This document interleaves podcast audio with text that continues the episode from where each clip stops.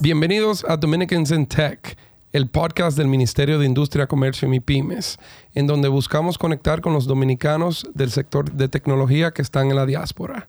Yo soy Jonathan Burnigal, el director de gabinete del Ministerio de Industria, Comercio y MIPIMES. Yo soy Michelle Aybar, presidenta de Girls in Tech, República Dominicana. Y Dion Baez, gerente de marketing de YouTube Music.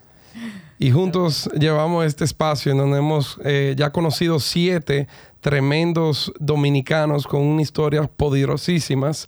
Y ahora vamos a traerle a ustedes este octavo episodio en donde estaremos entrevistando a Navy Tolentino, que es la fundadora y CEO de Tolentina Abogado, Tolentino Abogados perdón, en España. Eh, Interesante. ¿Tú tienes alguna idea por qué vamos a entrevistar a un abogado en Dominican Tech, Michelle? Eh, sí, claro, porque usa tech para hacer muchos de sus procesos. Asumo yo, ¿verdad? Asume tú. Dion, ¿qué tú crees? Igual, pero vamos, pero no sé. Iremos... Tengo idea, pero no estoy, no estoy no tengo confianza. Bueno, pero iremos, iremos descubriendo, introduciendo a Navy en, breves momentos. Yo sí le digo que yo voy a tener que cuidar todas mis S ahora porque vamos a hablar con una española. No lo había pensado. Mira, pero a propósito, a propósito de que tenemos a Navy, que tenemos un emprendimiento, digamos, que utiliza la tecnología, yo voy a eh, sigilosamente utilizar este momento para eh, anunciar que en Girls in Tech tenemos una competencia de startups, el Startup Challenge, donde invitamos a mujeres eh, que tienen emprendimientos y que usan la tecnología para escalar en cualquiera de, las eh, diversas áreas o sectores. puede ser en el área legal, el área de diseño, cualquiera que sea. Si tiene un emprendimiento y le interesa, pues entrar a esta competencia para ganar seed money o inversión. Eh, para su emprendimiento, pues eh, puede entrar a través de Girls in Tech VR. Las inscripciones están abiertas aquí a febrero. Me encanta. Eh, yo lo vi que uh. lanzaron y... Super smooth, ¿verdad? sí, el, el, shameless plug. Señores, este episodio de Dominicans in Tech es auspiciado por Girls in Tech. eh, Dion, tenemos nuestro primer patrocinio, aunque fue gratis, pero, eh, por una buena causa, por, una buena causa. Señores, por ahí viene. Gracias. Por ahí viene. bueno, señores, eh, vamos a entrar de una vez a, por lo menos, introducir a Navy, que, la, que, que queremos realmente tener una conversación como todas las otras que hemos tenido, que han sido enriquecedoras y poderosísimas. O sea que, eh, hola Navy, ¿cómo estás? Hola Jonathan, hola Michelle, hola Dion. Eh, para mí es un honor que, me inviten a, esto y que yo me salga allá del área jurídica y empiece a hablar de tecnología que, aunque ustedes no lo crean, no estudié tecnología, pero la estoy amando porque es lo que me ha cambiado la vida, por decirlo de ahí de alguna manera. Así que muchísimas gracias a ustedes por la invitación.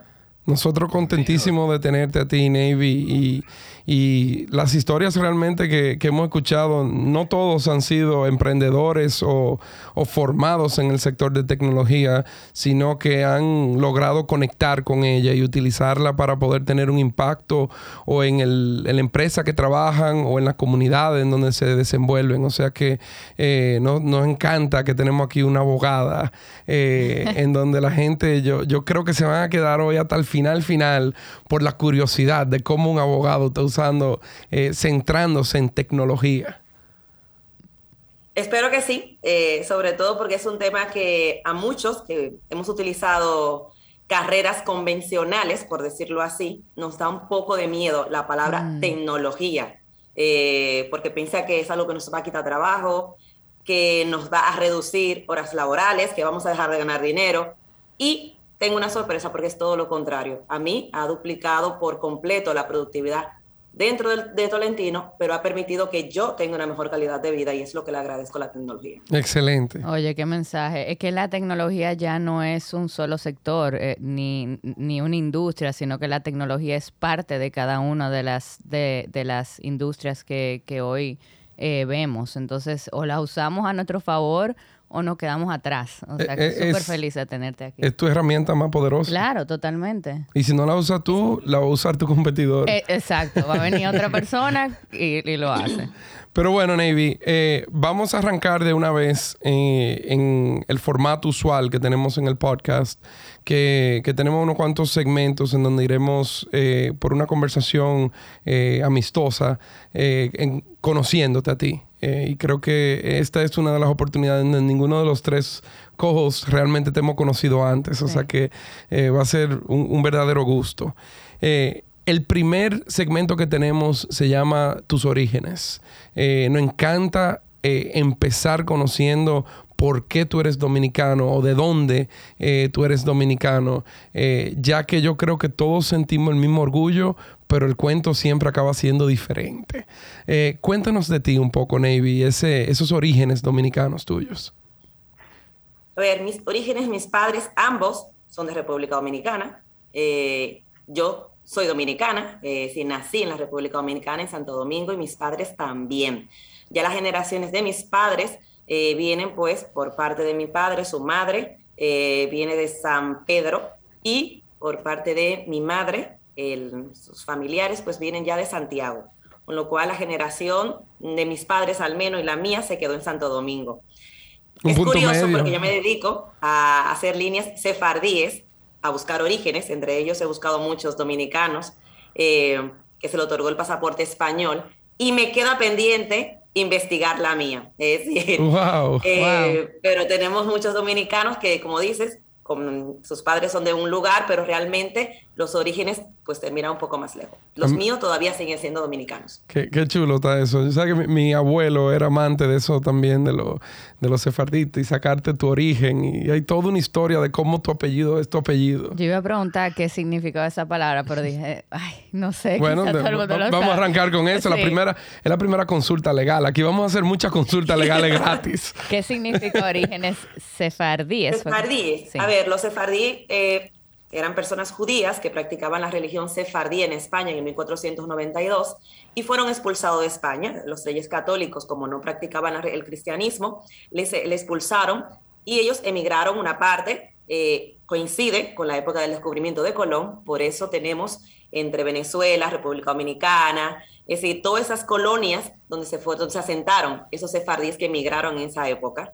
Eh, y que se le otorgó el pasaporte español con una ley que entró en España en el 2019, 2015 perdón, y cerró en el 2019, aún se continúa por Portugal, donde por tú tener un abuelo, bisabuelo, tatarabuelo, sefardí, se te dio el pasaporte español. En República Dominicana nosotros hemos acreditado muchísimas personas que sus orígenes eran sefardí porque sus abuelos eh, vinieron de Curazao, muchos de ellos, tatarabuelos vinieron de Curazao y eran sefardí que ya habían emigrado en la época de que se empezó desde 1492. Wow. Señora, no, Yo tengo que hacer una investigación en mi familia. Acabamos de tener una clase de cultura eh, y de historia aquí para, para, todas las no solo Eso, sino que Navy va a recibir una cantidad de llamadas eh, importantes de, de que escuchen este episodio. Qué interesante eso y, cómo eso se ata, vamos a decir, a, tu, a, la historia tuya, que dices que has ayudado mucho a conocer esos orígenes eh, y que irónicamente todavía tú no has hecho el, trabajo del tuyo. No he hecho mi árbol. Casa de Herrero Cuchillo de Pablo, ¿qué dice? Puede ser. Bueno, Navy, entonces capitaleña, hija de, un sanpedrano y un santiaguero, o sea, que hicieron el, happy medium, vamos a decir, en la capital. Eh, cuéntanos de ti entonces, naciste en Santo Domingo, eh, entiendo yo que viviste la mayor parte de tu adolescencia aquí incluso, eh, antes de emigrar para España. Yo viví hasta los 22 años todo el tiempo en República Dominicana, es decir, yo no supe lo que fue tomar un avión hasta que tomé la decisión de irme a hacer eh, primero a Inglaterra y luego terminé en, España. Eh, y con lo cual todo el tiempo yo viví en Santo Domingo, es decir, no, no tuve la suerte eh, que tuvieron muchos de mis amigos que tenían siempre una abuela en el campo para yo poder irme de vacaciones, pues no, porque todo el mundo ya estaba en la capital y siempre me tocaba pues quedarme en la capital. Yo no tenía esos veranos en el campo como muchas amigas sí, sí tenían de la escuela, con lo cual a mí me tocó quedarme aquí. Señores, estamos viendo a Navy, está vestida de rojo, o sea que yo asumo que ella es escogidita también. No, espérate, yo le iba, yo le iba a hacer la pregunta. Pero, ok, dinos. No, no, no. Este, este no es rapid fire, Michelle. Ay, Dios mío, eso es, eso es un problema en mi casa, porque mi papá es escogidista. Ajá, ajá. Mi mamá, bueno, mi mamá y el resto de la casa eh, son liceístas. Ese y yo era una aguilucha callada. Ay, ay, Dios mío. Bueno, tu, eh, tu mamá y el resto de tu familia mm, que me llamen. Son mi gente. Pero no entremos en este tema que, que, que nos iremos eh, por un... Empezaste, fuiste tú. Sí, yo sé que sí, porque es que Navy tiene una camisa tan roja que es imposible no decir que es capitaleña y no pensar en eso. Eh, Navy, entonces, eh, cuéntanos, te fuiste, te fuiste a los 22 años, eh, ¿tú estudiaste ley aquí en República Dominicana? Sí, yo estudié en la Universidad Católica de Santo Domingo, eh, hice mi carrera en cuatro años eh, y un mes ya había terminado y por eso migré tan, tan jovencita. ¿Siempre supiste que querías ser abogada?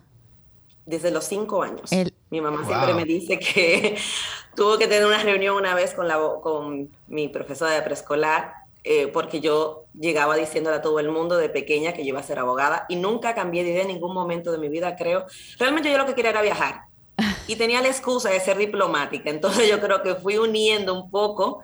Eh, siempre me gustó el tema de la justicia, lo llevo todavía en, en la actualidad, eh, de la igualdad. Yo siempre estaba defendiendo a todo el mundo. Yo era en clases con mis compañeros la que siempre hablaba con todo. Yo no tenía grupo, yo tenía un grupo, pero yo pertenecía a todos los demás. Yo era la que siempre hablaba con todo el mundo.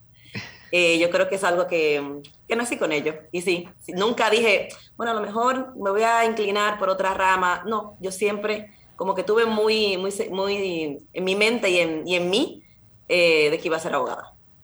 Qué dicha saberlo tan pronto, en- eh, tan- desde tan joven. Una abogada. Creo que lo eduqué luego con los años, no sé, pero la verdad no tuve otra profesión en el camino que, que pudiera decir, mira, es que estoy inclinada por ambas. No, yo creo que siempre quise eh, la decisión que, que tengo en la actualidad y disfruto mucho la profesión que tengo. Y una, una última pregunta. Desde joven, ¿tú sabías lo que significaba ser abogado? O sea, a los cinco, seis, para ti, que ¿tú te acuerdas qué significaba eso? Mm, a ver, con cinco años realmente la memoria se nos va de muchas cosas sí. que uno, que uno haga. A lo mejor lo, es- lo escuchaba, veía, tengo gran parte de mis familiares que eran abogados eh, y crecí, yo creo, con, con esa idea. Eh, mi padre se hizo abogado después de mí. Wow. Eh, Wow. Sí, mi Wow. padre se graduó con 50 años de, de abogado después de yo haberme graduado, a los tres años más o menos de yo haberme graduado. Él comenzó a estudiar junto conmigo eh, y fue su, su Wow. carrera universitaria. Ah, pues tú eras, tú eras la inspiración para Sí, regresar sí. a estudiar. Sí, sí. Eh, yo creo que mi papá eh, se quedó con, con eso y quiso terminarlo junto conmigo. Es decir, en- él no- cuando me tuvo a mí, aunque era perito industrial y todo, no, no había terminado la universidad. Y ya más adelante, cuando sí tuvo el tiempo, en yo haberlo terminado, porque recuerdo que me decía, tú no puedes terminar en cuatro años una carrera. Yo decía, sí, lo voy a hacer en cuatro años. Y yo trabajé y este, trabajé todo el tiempo que esta- estaba estudiando y terminé en cuatro años y un mes la carrera y graduada, porque yo entregué mi tesis eh, jun- jun- eh, en conjunto con, con mi último semestre y pude terminarlo. Y yo creo que eso le motivó a él también a hacer una carrera conmigo. Qué lindo eso. De verdad que compartir eso con tu papá y, yo me imagino que eso creó una conexión eh, de padre e hija que, que, que probablemente fue extremadamente enriquecedor, yo creo que en su relación. Eh, yo supongo que también que estudió para poder ganar argumentos contigo, porque Es curioso, Jonathan, pero es así. Mi papá ya no está. Mi papá se, eh, ha fallecido el año pasado. Ah. Y me, yo soy como la mitad de él. ¿eh? Si yo una vez discutiendo con él, yo le dije, ¿tú sabes qué? Es que no tenemos que discutir porque tú y yo somos la misma persona. Lo único que yo hice una versión de ti en el espejo. Y nos miramos y era como, sí, es verdad. Es decir, lo más parecido que, que hay de mi padre soy yo. Eh, lo sigue viendo Ah. mi mamá, lo, siempre lo ha dicho constantemente. Y a veces tenemos nuestras diferen- diferencias, pero el ADN es demasiado poderoso. De verdad. Es decir, hay cosas que yo creo que yo eh, cuando viajaba, eh, mi papá no estaba conmigo, él vivía a través de mis ojos las cosas que, que yo estaba viviendo. Y aunque ya no está, lo sigo haciendo porque él conmigo, las cosas que él no pudo hacer, yo creo que comencé a convertirle en un hecho con, conmigo, conmigo misma, y él lo pudo disfrutar. Y es la parte que mejor me quedó de mi padre. Qué, qué, qué, bonito. Eh, Sabes que una de las cosas que más me ha gustado del, podcast y, de la entrevista que hacemos es que hablamos de la relación, el entrevistado y sus padres. Eh, y todo el mundo ha tenido unas historias y unas, eh, unas cosas tan bonitas de decir de los padres. Y, y bueno, y, y yo creo que también muchos de los padres no han escuchado, porque yo lo, yo lo digo que uno de los fans que tenemos, una demographics, eh, son los padres y, son yo creo que los que más nos escriben los mensajes. Sí, sí, sí. Y nos dan sugerencias. Mi papá era mi fan número uno, ¿eh? ¿eh? cada vez que salía lo que sea de Navy, ahí estaba él. Eh, su último tweet que, que, tiene fue dedicado a mí del, cuando salí en la revista y él quedó fue, su, el último comentario que, que, tuvo, con lo cual mi fans número uno siempre es y será mi padre. Wow, Marisa, y todo.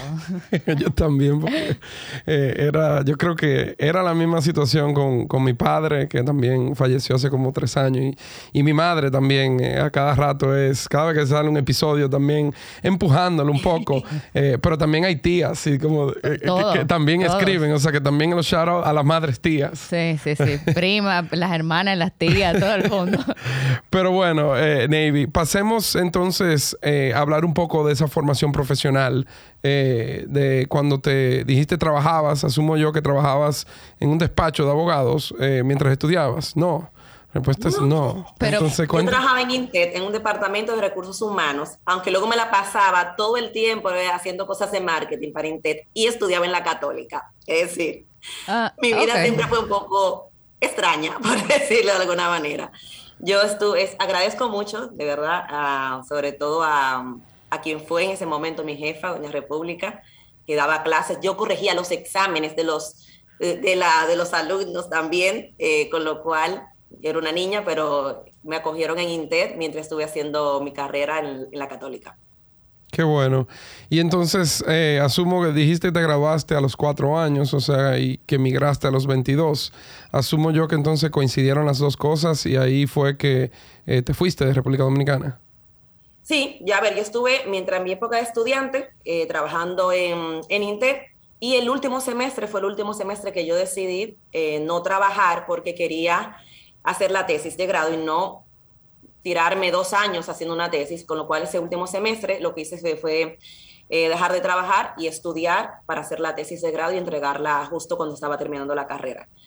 Luego que me graduó, comienzo a trabajar en la Tesorería de la Seguridad Social. Ahí sí entro a trabajar en el departamento jurídico, eh, que se acababa de abrir en ese momento en la Seguridad Social.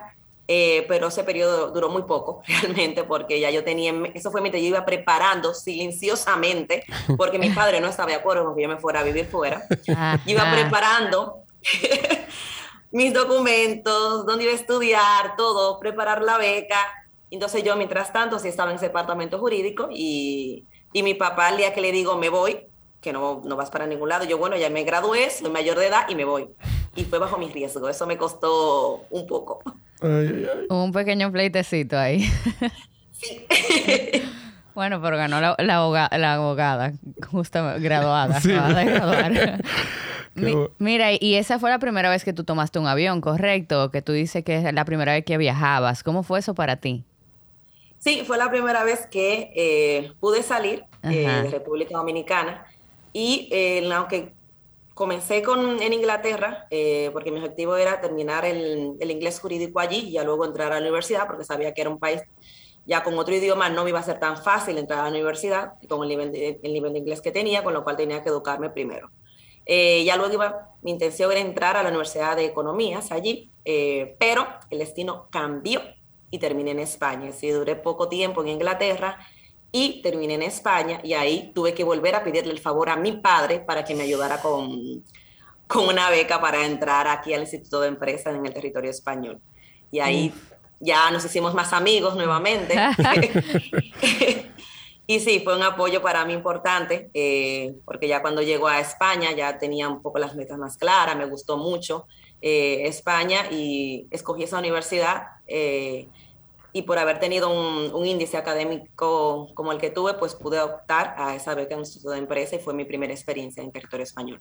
Oye, pero súper, eh, eh, como ah, bold, esa decisión, eh, tradúceme ahí, bueno, no sé en español, esa decisión de irte fuera eh, sola. Te lo digo porque yo estudié fuera también y yo me acuerdo lo aterrador que fue cuando yo como que me voy de, mi hogar materno y paterno, o sea, de mi familia nuclear, cojo un avión y de repente me encuentro sola ya en la universidad. Eh, no sé si, ¿cómo, o sea, si tú te sentiste igual?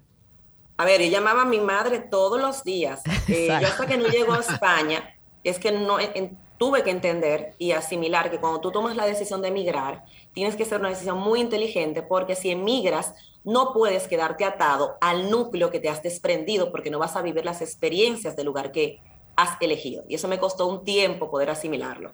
Eh, yo cuando llegué a Inglaterra, para mí, yo estaba enamorada de todo, de que lloviera, de ver caer nieve. Decir, yo deseaba vivir esa experiencia y con lo cual eh, aunque yo llamaba a casa todos los días, yo me levantaba súper temprano para vivir todo, me iba a los parques, porque era algo diferente para mí, todo me sorprendía, todo me gustaba. Y a diferencia de las personas que me dicen, pero Inglaterra, un lugar tan frío que llueve, yo era feliz. Yo era feliz de vivir la experiencia del frío, de verdad. La gente no me, no me cree cuando yo digo, a mí me gustaba que lloviera, caminar bajo la lluvia, vivir la experiencia. Yo lo disfruté. Ay, qué bueno. Eso está chulísimo. Muy lindo.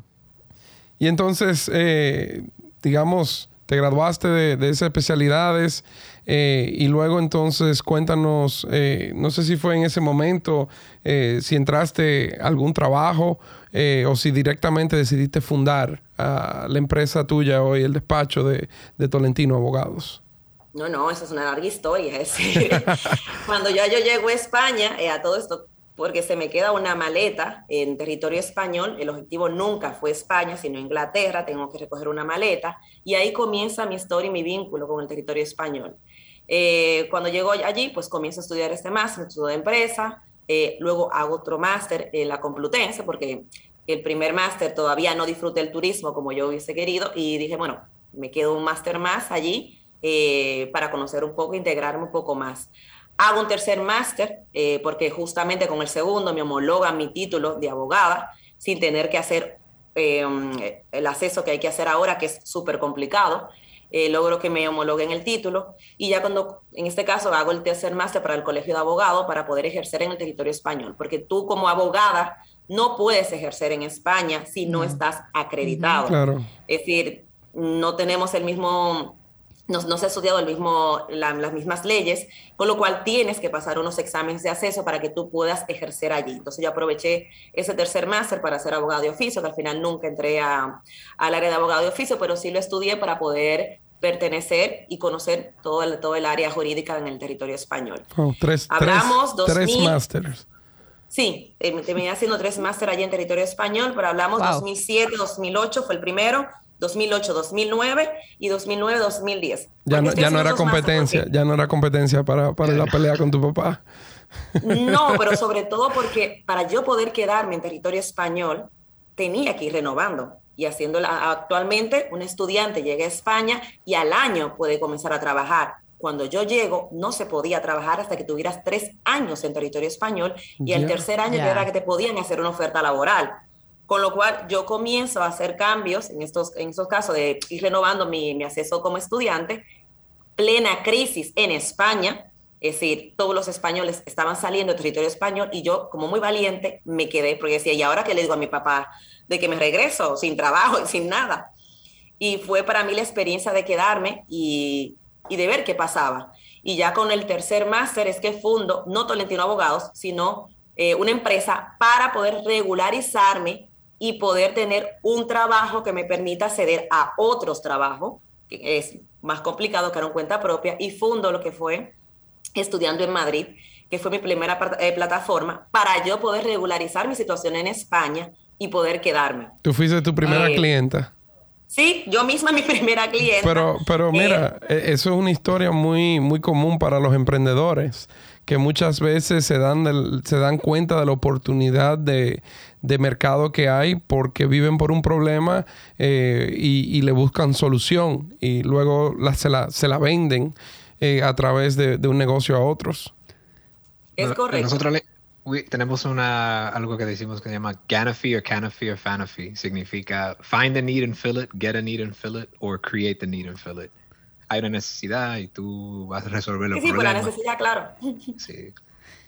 Pues yo me quedé en, España realmente por la necesidad de quiero empezar a trabajar, pero no podía y la necesidad me hizo montar lo que realmente ahora, a lo que ahora me dedico. yo conocí, en la necesidad conocí las precariedades que tenía el sector y ahí fue que yo, cuando fundo esta, esta primera, eh, primera firma que era estudiando en Madrid, era realmente para quedarme en territorio español y ver de qué manera yo ayudaba a los estudiantes. Eh, aquí yo tenía una etiqueta que era para estudiantes y ya luego comienzo a trabajar ya en territorio español, ya estoy homologada, ya puedo ejercer. Eh, comencé a trabajar y lo que ganaba eran 600 euros y me pareció el mejor trabajo del mundo. De verdad, ¿eh? Para mí, ah. los primeros años como que yo empecé a trabajar y le tengo un honor impresionante a las personas que me dieron la oportunidad de yo empezar a trabajar con ellos, que eran personas con un gran nombre ya en España, con buenos despachos, y me dieron la oportunidad y la confianza. Y yo era feliz. Yo hacía desde la vez yo llegaba a las 8 de la mañana y era las 10 de la noche y yo estaba en la oficina. Pero, lo que yo aprendí, lo que yo aprendí, ningún lugar del mundo en dinero me lo hubiese dado. Porque yo aprendí ahí cosas como acompañar a un cliente a la puerta, al ascensor, a bajar el ascensor, eh, y esas cosas, esos detalles son lo que hacen que cuando tú tengas tu propia empresa, sepas el valor y lo que significa hasta tú mismo servir un café a un cliente. ¿Qué tú crees que era lo que te hacía, o sea, además de lo que aprendiste, qué tú crees que te hacía, era lo que te hacía tan feliz en ese primer trabajo? Además de ya tener trabajo, pero ¿por qué tú crees que tú llegas tan feliz a, ese, a ese sitio? Mm, me siento productiva, me siento que, llegué a un sitio que me, estaban dando la oportunidad de aprender, porque muchas veces estamos en un sitio y trabajamos, pero no aprendemos. Son dos cosas completamente diferentes. Y yo llegar con las personas que me topé en el camino, que fueron muy pocas, yo solamente estuve dos puestos de trabajo en, en España, eh, en dos despachos, eh, y yo lo que aprendí allí no se convierte ni en dinero, se convierte para mí en una sabiduría y en, y en el entendimiento de lo que fue el mundo del emprendimiento, porque fue la persona que me inició y que me, que me dejó volar por decirlo de esa manera, pero los detalles con lo que yo aprendí a tratar a un cliente, a cómo se lleva un caso, la responsabilidad, eso, eso no se convierte nunca en dinero. Y por eso yo creo que la felicidad para mí se transformó en ver una, en que una persona tuviera la confianza y delegar en mí eh, casos cuando yo no tenía experiencia. Claro. Es, muy poderoso ser aprendiz. Yo creo que ya no se habla mucho de eso. Se ha perdido, no se ha perdido, se, ha perdido eso. No solo eso, sino el empoderamiento. O sea, que una persona que tiene un nivel eh, o más experiencia que tú te dé a ti la oportunidad de, de, dar tu opinión, de, de realmente tomar responsabilidad, que tú en ese momento no estás segura ni siquiera si puedes soportar y que esa, pregunta, esa persona te pregunte qué tú piensas. Te, llena de un poder tal, eh, que realmente es parte de lo que lo que te lo que por lo menos a mí porque yo tuve una experiencia similar me llenó durante un trabajo que tuve. Yo creo que actualmente eh, debemos de, las personas que, entramos porque yo continúo aprendiendo estoy haciendo un máster nuevo actualmente eh, pero yo creo que las personas deben... ¿Y quedan más máster para hacer? Estoy haciendo un máster fuera de mi área, es un máster de la conducta aplicada ABA, eh, porque mi niño es autista para yo entender su comportamiento y ayudarle en el desarrollo. Es completamente diferente al, al área que, que, me dedico. Ah, vamos a hablar un poco de eso ahorita. No, eh, genial. Entonces. Pero espérate, porque ella estaba diciendo algo. Estaba diciendo que, que tú piensas que hoy en día nosotros deberíamos. Bueno, eh, sí, que se debe incentivar un poco y las personas que, en mi caso, yo tengo empleados, pero entran, salen. Mi objetivo no es que se queden todo el tiempo conmigo, porque las personas tiene que evolucionar y crecer, eh, pero sí que, que, le den valor, y eso es lo que intento, por ejemplo, a mis sobrinas, enseñar lo que es el valor y, y apreciar cuando alguien te dedica tiempo y te quiere enseñar, que se está perdiendo eso, que a veces queremos un trabajo y lo que queremos es saber cuánto se nos, se nos va a pagar, sin a veces nosotros tener las capacidades, porque actualmente creemos que las capacidades son tener muchos máster. No, no se evalúa con eso, se evalúa con otro tipo de capacidades eh, que tienes que tener, que tienes que producir y que tienes que desarrollarte para que pueda tener un valor en la empresa que te está dedicando el tiempo. Entonces yo creo que actualmente hay un, no, sé cómo definirlo, de una, una mala impresión puede ser de las personas que entran a trabajar y que te van con un currículum. Yo he hecho todo esto. ¿vale? Te dejo la empresa, dirígela a ver si sabes. Es decir, no es los títulos lo que te van a dar la experiencia. Al final lo que te va a dar experiencia es cuando te sientas ahí, cuando estás con un cliente, cuando puedes solucionar las cosas y nos está faltando a la generación que está subiendo ahora, la ambición del dinero le está llevando por encima de sus capacidades. Qué interesante que tú dices eso, porque yo tenía la impresión completamente opuesta. Eh, yo pensaba que, y de nuevo, pues mi impresión, eh, yo pensaba que esta generación que venía buscaba más como el, el fulfillment, o sea, lo que le hacía feliz más que el dinero, pero puede ser una combinación. Depende. Depende. Depende las áreas. ¿Qué estoy viendo? Las áreas de las generaciones que están subiendo ahora, que se están entrando en la tecnología, que están aprendiendo cosas diferentes, sí. Okay. Pero hablamos de generaciones con 30, 35 años, con ciertas edades que lo que creen es que yo sé todo por lo que yo estudié y a lo mejor no tienen las experiencias necesarias o las capacidades para. Y yo lo digo, un momento, detente un momento, si estás en un área nueva, aprende, aprende y ya luego puedes exigir o puedes emprender tú mismo. Yo creo que ahora mismo el emprendimiento es muy bonito, lo que tienes que tener claro, ¿a qué te vas a dedicar a emprender? Y si realmente ese emprendimiento, ¿a dónde te va a llevar? ¿Te va a llevar a más felicidad o te va a reducir tu tiempo de vida? Porque son dos cosas mm. completamente diferentes. Yo, yo, creo que un, yo creo que es las dos cosas, Michelle. Al final del día, como sociedad, estamos viviendo el tema del el feedback inmediato. Eh, y nos acostumbramos a eso, a que las cosas vayan más rápido siempre. Y entonces mi éxito tendrá que venir eh, casi de inmediato, como, como Navy está hablando, de cuando desde que entre ya soy exitoso. Cuando realmente te falta eh, décadas, vamos a decir a veces, de, de, acumular experiencias, especialmente en el caso de abogados y de servicios profesionales, mm. pues al final la asesoría que das es el cúmulo de las experiencias que has tenido anteriormente.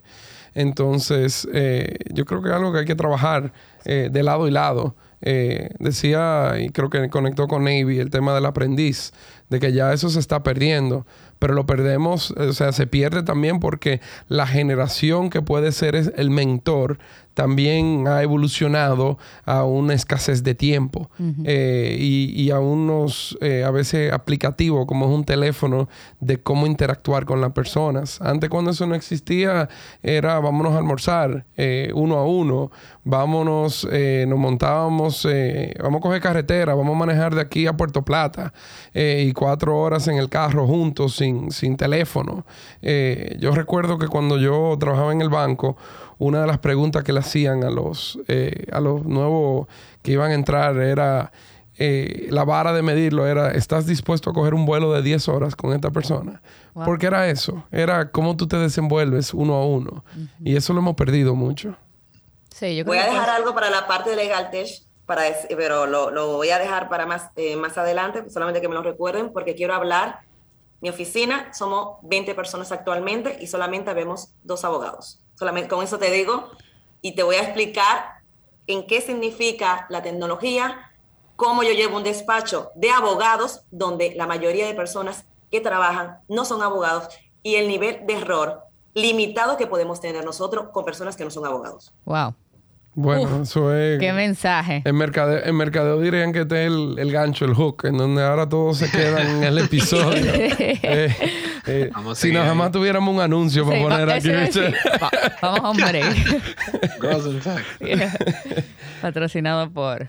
Eh, Navy, cuéntanos un poco, entonces, llévanos hasta ese momento en tu carrera profesional eh, y ¿Y en qué momento entonces te volviste Navy en Tech? Y, si quieres, pasamos directamente ahí. Perfecto, pues mira, te cuento mi experiencia de, ya te conté un poco hasta donde llegué para comenzar a fundar lo que era eh, Navy, por, por, decirlo así, en la, en la parte de quedarse en el territorio español, ni siquiera abogada, para quedarse todavía en la parte del territorio español.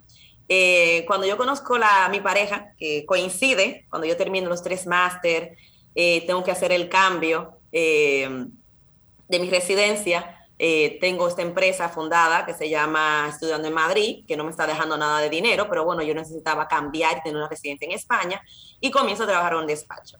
Se me ocurre la brillante idea de ganar dinero fácil, por decirlo así, y comienzo a trabajar en una, sin mencionar el nombre, escala de multinivel. Ay.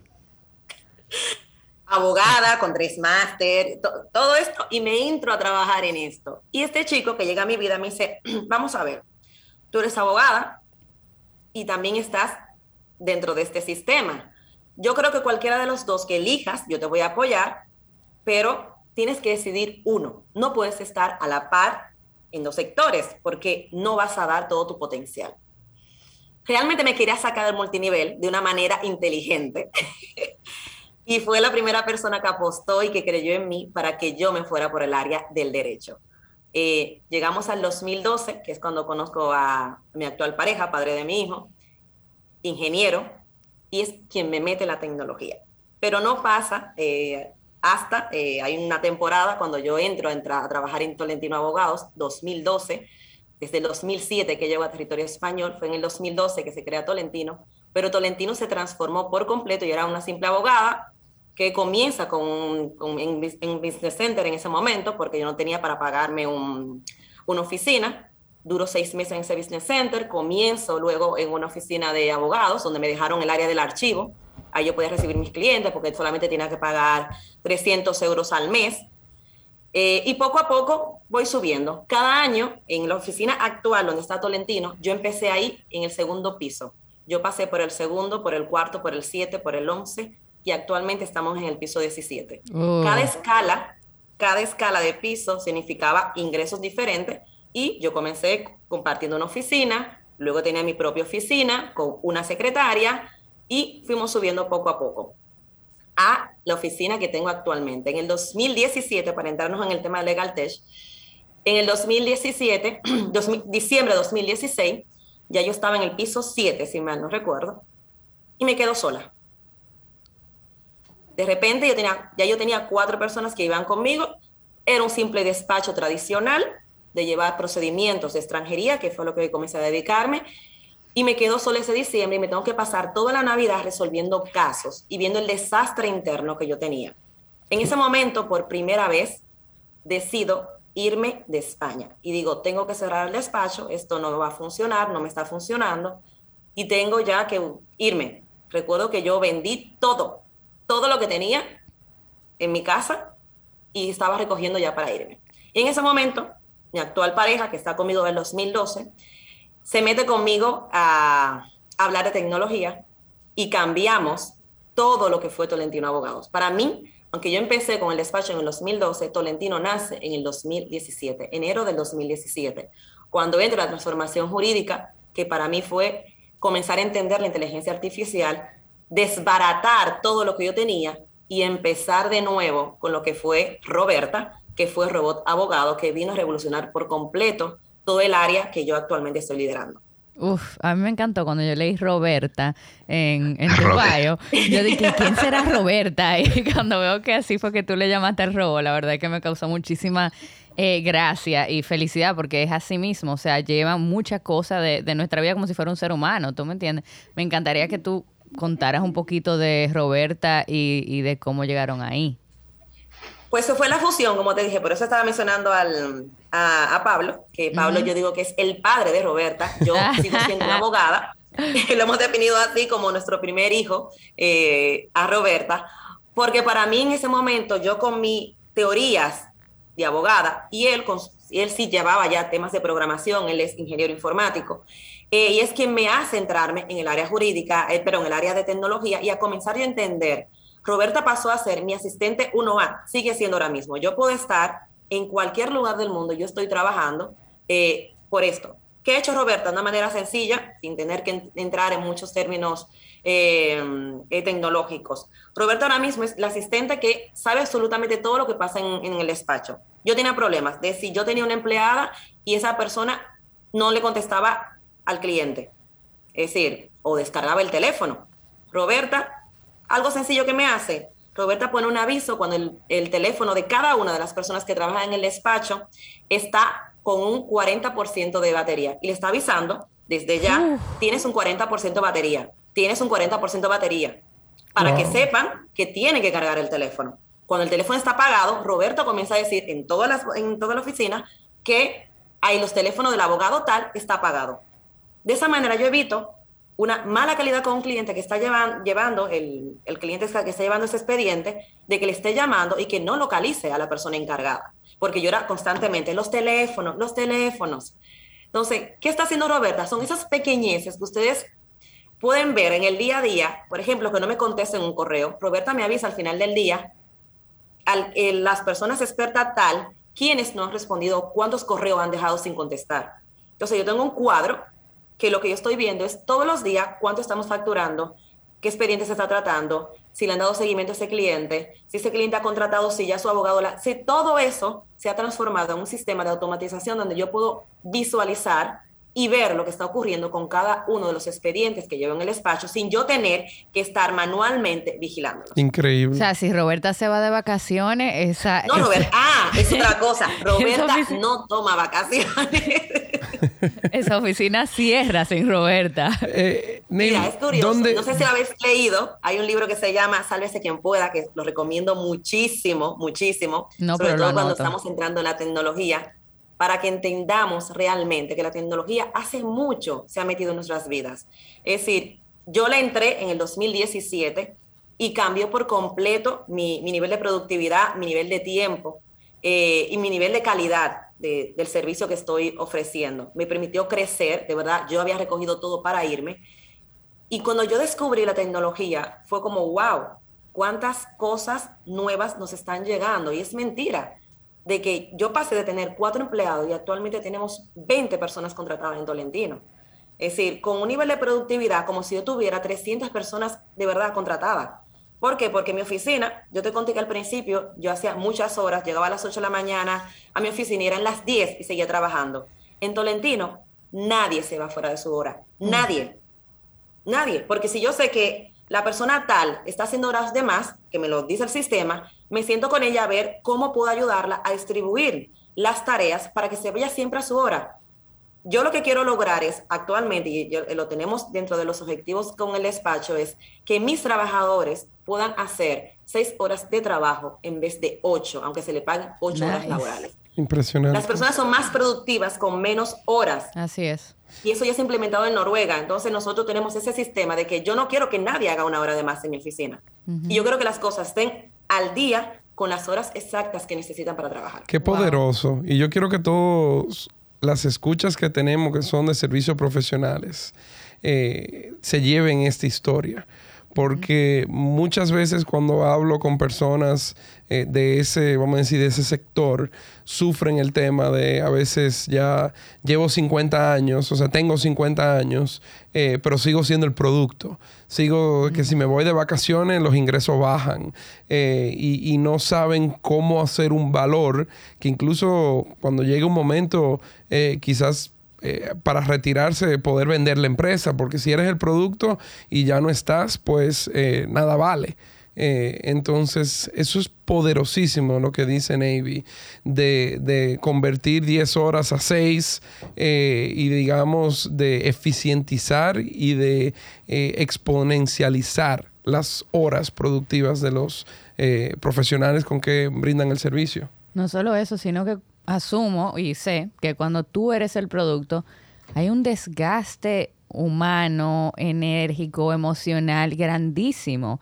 O sea que eso que tú estás logrando a través de la tecnología no solo eficientiza tu negocio, sino que también mejora tu, calidad de vida, eh, que es un mensaje sumamente poderoso eh, que es importante que todo el mundo conozca. Michelle, yo antes de tener mi hijo, hicimos el proyecto 4x4 eh, y mi proyecto 4x4 se llama, se llama, todavía lo sigo practicando, trabajar cuatro horas al día por cuatro días a la semana.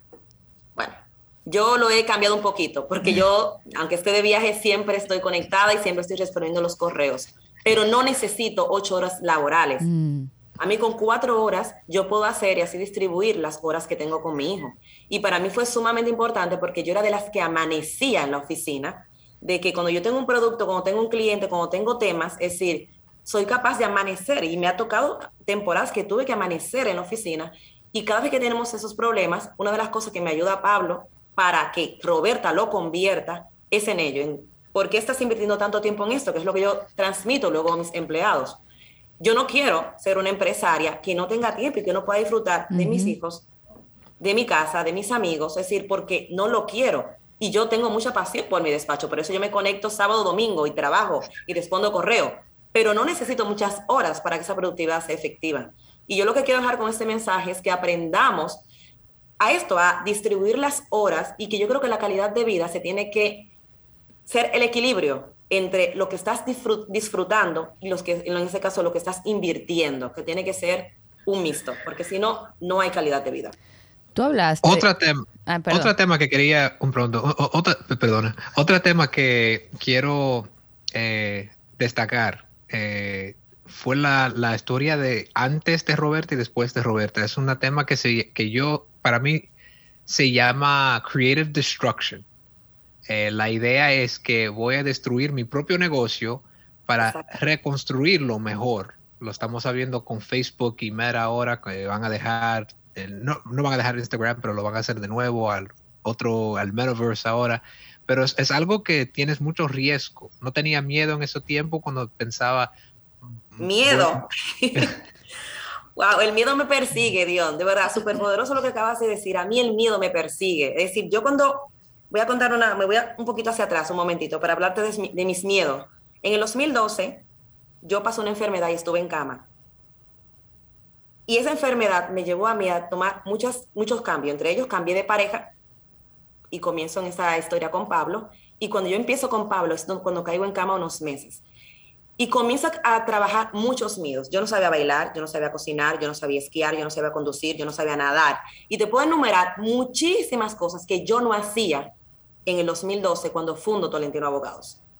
Y todos esos miedos, a medida que yo fui escalando en la empresa, cambiando poco a poco, poco a poco, poco a poco, fui superando. Yo no me creo ahora mismo que yo me puedo tirar en, un barco en medio del mar y nadar, porque para mí eso era como imposible. Y a medida que yo fui haciendo esas cosas, yo fui reconstruyendo. Tolentino ahora mismo no se va a quedar como está. Tolentino va a tener mucha transformación y ahora mismo yo estoy en dos semanas que estoy fuera de, de Tolentino, pensando ahora cuando llegue qué cosas tenemos que mejorar para el siguiente año y de qué manera vamos a entrar realmente a la tecnología porque nos ha faltado. Aunque a mí la pandemia me adelantó, eh, por decirlo de alguna manera, porque cuando yo hablaba de tecnología, hablaba de robot, era como, bueno, eso hasta que salga a la vista van a pasar muchos años. La pandemia nos adelantó 10 años de tecnología. La tecnología ahora mismo está así y ha sido gracias a la pandemia. Eso es lo único, por decirlo, alguna de las cosas positivas que le podemos sacar, porque las personas se vieron estancadas y ahora tenemos esa conversación tú y yo, que antes era como, ah, un Zoom, no, todo tiene que ser presencial. Y esta parte nos ha adelantado, yo creo que ha, que ha sido la pandemia. Sobre todo en España, hablar de robot abogado era como, no, eso no, no va a pasar, no existe. Y realmente ahora todo el tema en España se está llevando con el tema de Legal Tech y muchísimas cosas que, que están revolucionando y haciéndonos entender que la tecnología ya es parte y no se va a salir, y es la, la, la, siguiente revolución industrial que vamos a tener, va a ser la tecnología. Yo supongo que tú eres la envidia de los otros abogados ahora en España. Todavía hay muchos que no entienden un poco la tecnología. Yo estoy un poco eh, como del lado malo todavía porque muchos siguen eh, etiquetando, por decirlo así, a la tecnología como algo malo que llegó para robarnos el trabajo. Y yo lo que quiero es poco a poco que las personas entiendan que es todo lo contrario y que es algo que nos está aportando valor y calidad de vida. Una pregunta, tú hablaste como de la parte del miedo y que, que tú tenías muchos miedos. ¿Fue, solo para tenerlo claro en mi mente, fue a partir de la experiencia de tu haber caído en cama que tú como que reposicionaste eh, el miedo en tu vida y, bueno, no, o sea, no me voy a quedar aquí atrás, yo, yo prefiero eh, dar un paso. ¿Fue, ¿Fue ese el mensaje? A ver, el miedo yo creo que siempre lo tenemos, Michelle. Siempre vamos con el miedo. Yo siempre voy con el miedo por delante, con cualquier cosa que vaya a hacer. Eh, yo recuerdo en teatro, cuando estaba en la escuela, me enseñó la profesora, antes de salir a una obra, contar uno, dos, tres, y que el miedo se apodere de ti. Y luego vuelve y cuenta uno, dos, tres, y sácalo. Cuando me pasa esa experiencia en el 2012, eh, ha sido un cúmulo de, muchas cosas, de cambiar de, de, entorno, de cambiar de las personas que me rodeaba, de aprovecharme de otro tipo de cerebros, de otro tipo de personas que alimentaron en mí cosas que yo misma no estaba viendo. Mm. El miedo estaba ahí, yo había crecido y me, fui, y me fui a España con miedo. Y tuve todo ese tiempo ese miedo, pero en ninguno de esos años yo trabajé ninguno de mis miedos, ni aprender a conducir, ni aprender a nadar, ni aprender a esquiar. Yo disfruto ahora una Navidad esquiando. Para mí es como, como que yo hubiese nacido toda mi vida aquí. Eh, irme para Navidad a esquiar para mí es como la pasión, como si yo me crié con eso. Uno tiene que adquirir ciertos eh, es como un ejercicio que tú vas haciendo, tienes que adquirir como ciertos, no, no valores, sino experiencias que las, la tienes que hacer parte de ti y disfrutarla. Y yo sigo teniendo miedo, todavía yo no digo que me voy a tirar de un paracaídas, eh, pero que es algo que a lo mejor luego me ves un día tirándome de un paracaídas. Yo creo que, que si trabajamos el miedo, todos, todo lo que emprendemos va a ser importante. Wow. Navy, una, una pregunta. ¿Dónde, y, para el no tecnológico de aquí, porque Dion y Michelle son realmente los técnicos aquí conmigo. Eh, también. Sí, exacto. Él se tira un poco. para, para, lo que lo que es tan curioso, ¿dónde vive Roberta? O sea, porque hablamos de un robot y parece... no, no, porque, eh, o sea, el primer instinto yo creo que de un robot es un robot físico. O sea, esto es R2D2 que está caminando por la oficina revisando el teléfono a la gente. No, pero me lo imagino así. ¿Dónde vive Roberta? Eh, Roberta aún no es física. Eh, nuestro objetivo, que nos paró la pandemia, es que queríamos convertirla en físico. realmente queríamos para que la gente la pudiera interactuar con ella, pero tú interactúas con un robot cuando hablas con Google. No puedo mencionarla muy duro porque está encendido aquí y me va a responder, pero Roberta es como mi Google Assistant.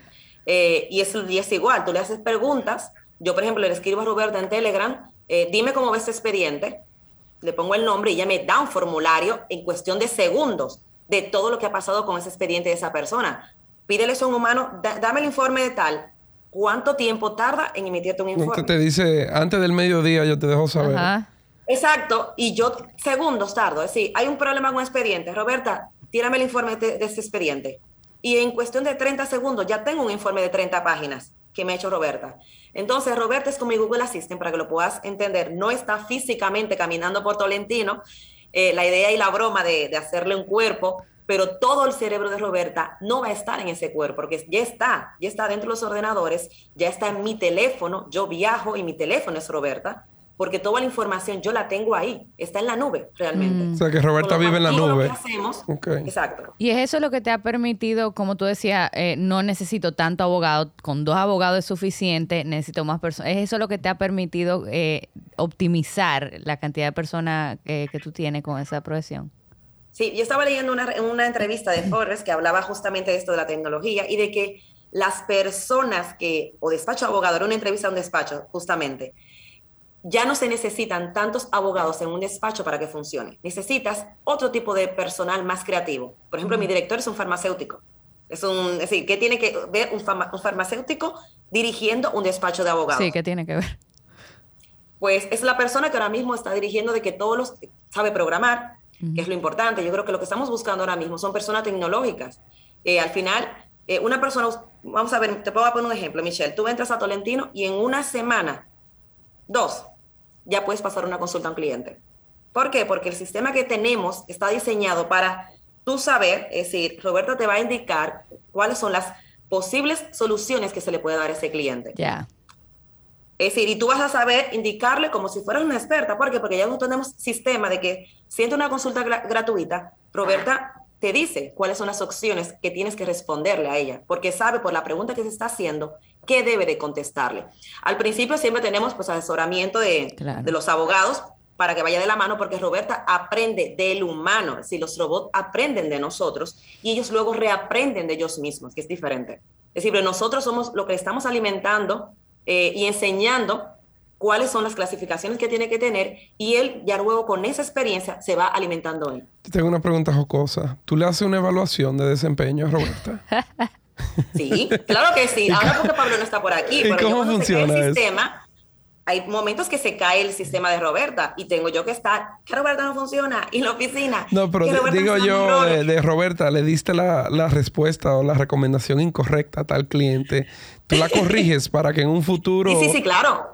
Sí, sí, ¿Cómo funciona eso? porque como dices, ella aprende de ti. Exacto, nosotros estamos enseñando a Roberta. Entonces, por ejemplo, está haciendo Pablo una evaluación en estos días para saber que para que Roberta pueda responder las consultas sola, ¿ya? Ah, para ver si está preparada para responder las consultas sola. Y me dice, Ana, el índice de respuesta todavía no coincide. ¿Por qué? Porque el nivel de respuesta que estáis dando, Roberta se está volviendo loca y todavía no sabe cuál es la respuesta correcta, con lo cual todavía hay mucho nivel que ella tiene que aprender. Para eso, ¿qué tenemos que hacer? Las personas que estamos respondiendo las consultas, tenemos que ser más precisas en la respuesta que estamos dando para que ella pueda aprender más rápido. Ya. Entonces, el, retraso que pueda tener Roberta va a depender de qué tan rápido, qué tan acertada sean las respuestas que estamos dando los humanos para que ella lo aprenda y pueda luego hacerlo solo. Qué interesante. Es un tema de lenguaje, ¿verdad? O sea, y, de, y de posiciones, porque un abogado te pudiera decir, o sea, yo te pudiera preguntar eh, si hago tal cosa y me pudiera decir, no te lo recomiendo, pero eso es muy diferente a sí o no. Claro. Entonces. No, no, eh, Roberta no dice sí o no, te va a decir cuáles son las opciones que puedes tener viable en relación a la pregunta que estás haciendo. Sí. Qué chulo. Eh, Yo tengo el cerebro como... yo quiero, eh, ya estamos eh, casi llegando a la hora, pero yo quiero hacerte una pregunta antes de pasar a, nuestro Rapid Fire, que no puede tener la ayuda de Roberta en el Rapid Fire, o sea que la vamos a pagar. pero yo te quería preguntar, ¿qué, ¿Cuál es el próximo paso para Roberta? Eh, ¿Estás pensando ahora, eh, yo sé que dijiste que las próximas dos semanas eh, son de reflexión, pero ¿estás pensando en cómo Roberta puede seguir ayudándote a ser abogada? ¿O estás ya pensando en cómo tú puedes llevar a Roberta a otras industrias, a otros eh, profesionales que también deben de hacer mejor uso de su tiempo y su gestión de clientes. Roberta ya está. Roberta tiene varios nombres, pero es la misma persona. Ya está en, el sistema de tecnología de, mm, de los parkings, se llama Let Me Park. Ahí está trabajando Roberta con otro nombre. También está trabajando en un servicio de bicicletas eh, lo de Let Me Par eh, próximamente es un proyecto que está con Amazon, ya, con lo cual, eh, aunque el nombre no es Roberta, la prima. está en otras, en otras industrias. se, llama Alexa, se llama Alexa. La, prima de Roberta. La, prima de Alexa y Roberta. la prima hermana, Ella ya está metida en, en otras industrias que no es del despacho de abogado, porque lo que quiero dejar con esto es Roberta se adapta a cualquier a, cualquier tipo de profesión, a cualquier servicio, a cualquier empresa. Eh, es un sistema muy pequeñito que le pones eh, para que comiences a programar. Por ejemplo, nosotros utilizamos el WhatsApp o producto de terceros para que Roberta se comunique con nosotros. Roberta me manda WhatsApp y yo no hice el WhatsApp. Simplemente el sistema que tenemos hace que yo tenga respuesta de programas de terceros. Yo utilizo el Trello para trabajar y es donde Roberta me comunica las, todo el sistema que tenemos organizado. Y yo no hice Trello. Yo lo que he hecho es que Roberta entre a Trello para que pueda darnos una respuesta de las cosas que, tenemos. ¿Y tu tiempo entonces, Navy, ahora? ¿Tú andas vendiendo a Roberta a otras industrias o tú sigues dando consulta de abogada? No, yo sigo siendo abogado. El padre de Roberta sí anda ayudando a la humanidad porque no, no lo vende al final. Él anda ayudando a la humanidad a darle más vida a, a Roberta. Roberta, ¿cómo se llaman las demás, Pablo? María. María, se llama María, esa nueva. Un saludo a Pablo por ahí. Hola, Pablo. ah, porque la I es inteligencia artificial, me está comentando aquí. Ah, ok. Yo sigo en mi área de, del derecho, sí, eh, aunque pertenezco a, la parte del ETMIPAR y a, y a Don Cicleto, que son otras áreas donde también está la parte de la tecnología, y soy socia también de ellos. Eh, quiero comenzar a aprender más el tema de la tecnología cuando acabe mi periodo con mi hijo del máster que le comuniqué que estoy haciendo para el tema del autismo. Eh, y sí, me gustaría que ese próximo año Navy y Roberta sean más unidas en el sentido de que yo entienda más su lenguaje, porque es importante que yo lo entienda para yo poder ayudar a que siga desarrollándose. Si alguien quiere eh, obtener los servicios de Roberta? ¿Cómo, cómo se entera? ¿Por a dónde va? Eh, no sé. Ay, Pablo, esa respuesta es para ti. Pero no puedes salir en cámara, quédate ahí. pero podemos conocer a Pablo. Pablo, Pablo, vamos, que, que, este es el segundo anuncio. este es el segundo anuncio de, Hola, Pablo. El, el proyecto no es tanto un proyecto comercial, digamos, como un producto o un servicio que demos como empresa, sino lo estamos desarrollando más en la línea de open source. Ok. Y eh, la idea es cuando esté más conformado eh, abrirlo para que cualquiera lo pueda ajustar o participar o, usarlo. Pero no, digamos, la, la, línea es de explotación en el negocio, pero no la venta de software o servicio de, de software. Yo entiendo que el software como la información debe ser libre y nos debe ayudar a, todos. Qué gran regalo. Eso es un servicio social. Totalmente. ¿Y qué dice la licenciada de eso? ¿No vamos a ponerle propiedad intelectual? bueno, pero podríamos imaginaros que alguien cogiera la propiedad intelectual de los martillos. Y entonces cualquiera que tuviera que utilizar un, martillo, cualquier carpintero, dependiera de estar pagando uno todos los meses por el uso del, martillo. Es una herramienta. Otra cosa es lo que produce él con su trabajo. El software es una, herramienta y lo hemos convertido eh, en una propiedad intelectual como si fuera un libro. Y son mm. cosas diferentes para mí. Mm. las herramientas deben utilizarse en todos los sitios y tener una política abierta en ese sentido.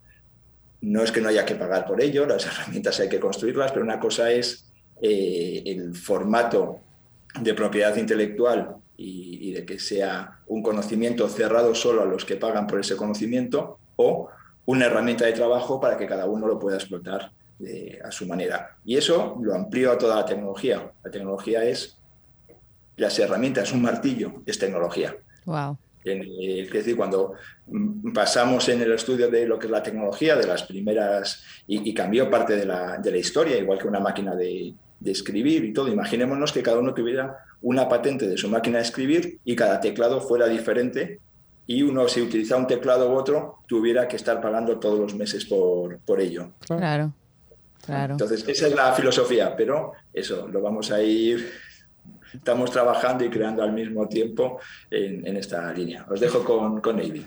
Qué gracias, qué mensaje tan poderoso. Gracias, Pablo. Estoy loca porque Roberta ya salga y, yo, necesito y, la, la, conozcamos y la Voy a decir algo muy riesgoso y espero que Julieta, mi esposa, no se moleste, pero yo necesito a Roberta en mi vida. todos la necesitamos, todos. O a María, o a María, puede ser. Bueno, eh, Navy, qué, qué divertida esta conversación y, qué, cuánta energía yo siento. Yo creo que va a ser difícil eh, irme a la oficina después de aquí y trabajar sin Roberta.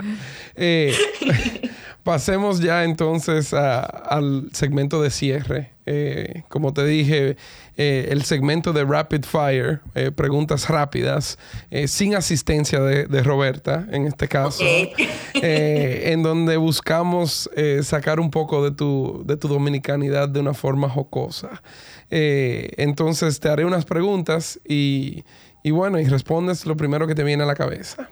Perfecto. Vamos a arrancar y, y esto es interesante porque tú mencionaste que tú no bailabas. y la primera que tengo aquí es merengue o bachata. Merengue siempre.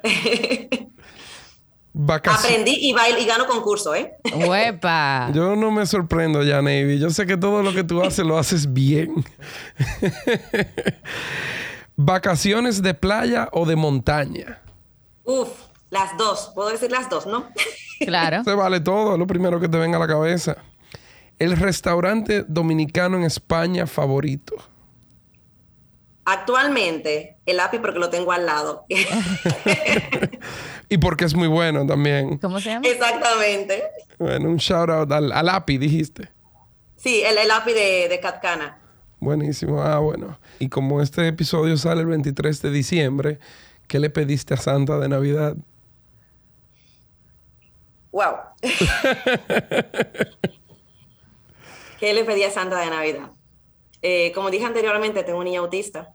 Eh, mi único regalo es que mi hijo pueda tener las capacidades de ser independiente en el futuro. Apenas tiene dos años y medio.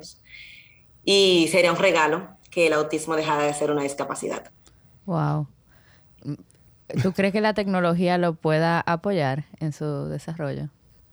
Mm, ahora mismo creo que no solo la tecnología, sino eh, lo que vamos haciendo nosotros como padres, lo que estamos experimentando, el, tener una detención temprana eh, y la tecnología creo que sí, que puede ser parte y que a lo mejor eh, va a ser una, como soluciones que se le puedan dar más adelante. Yo, yo hago actualmente un experimento con él de un método donde él va a una guardería, luego tiene, em, va a un centro y luego tiene una terapeuta en casa. Mi hijo está desde las 9 de la mañana a las 9 de la noche, todo el tiempo con una estimulación de terapias. Y ha mejorado muchísimo. Es decir, comenzó con un autismo en 18, de 24 a 18 y en seis meses bajó a 14. Con lo cual, creo que sí, que, em, que esto puede cambiar y va a depender también de, las, de los nuevos métodos que se vayan a utilizar para, para tratar a los niños autistas.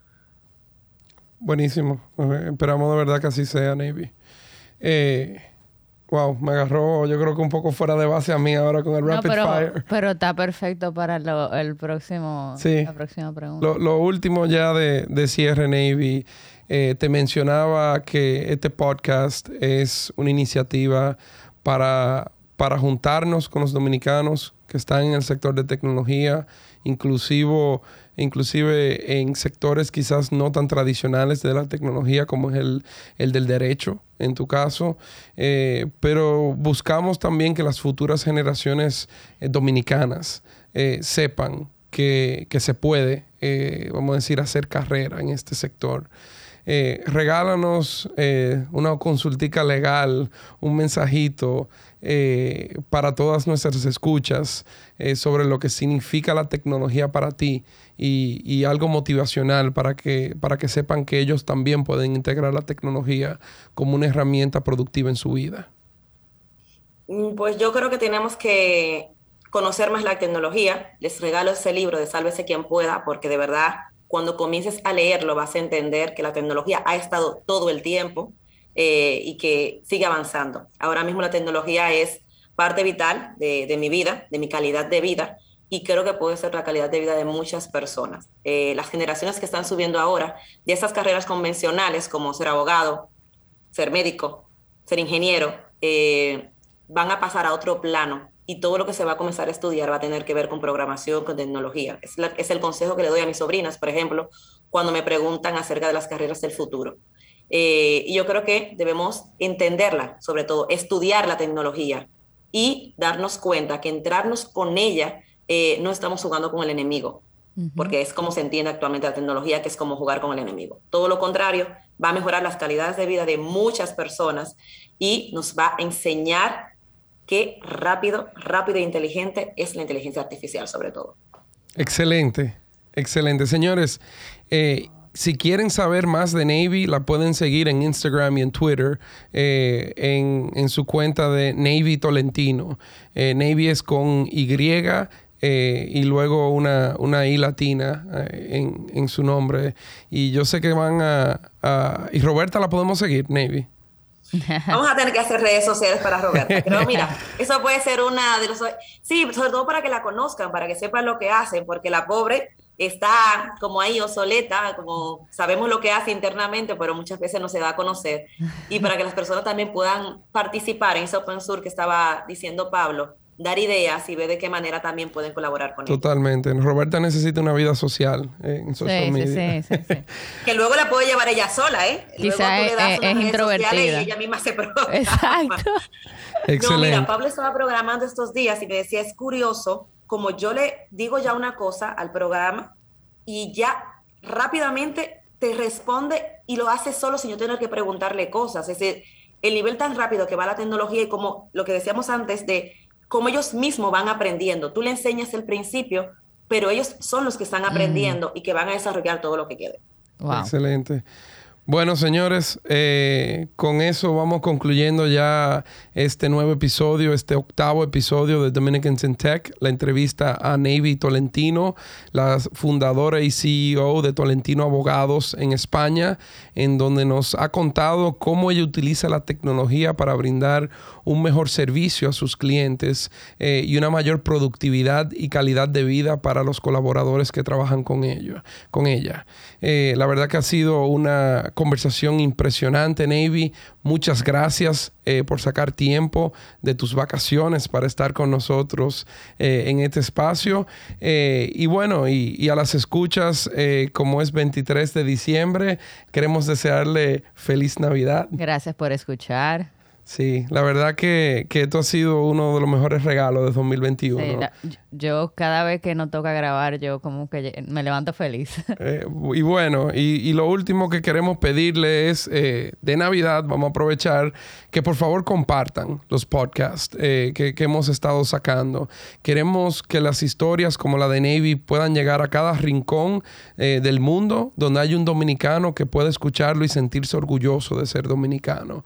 y para poder hacer eso, por favor denle un follow on Spotify, en Apple también tenemos el podcast eh, y por último tenemos un canal en YouTube. Asimismo, eh, nos pueden seguir en las redes sociales del Ministerio de Industria y Comercio y MIPIMES eh, o en, nuestras redes personales. La mía de Jonathan Burnigal es Graham en Instagram y Tweet en Twitter. El mío es arroba Michelle Ibar en todos lados.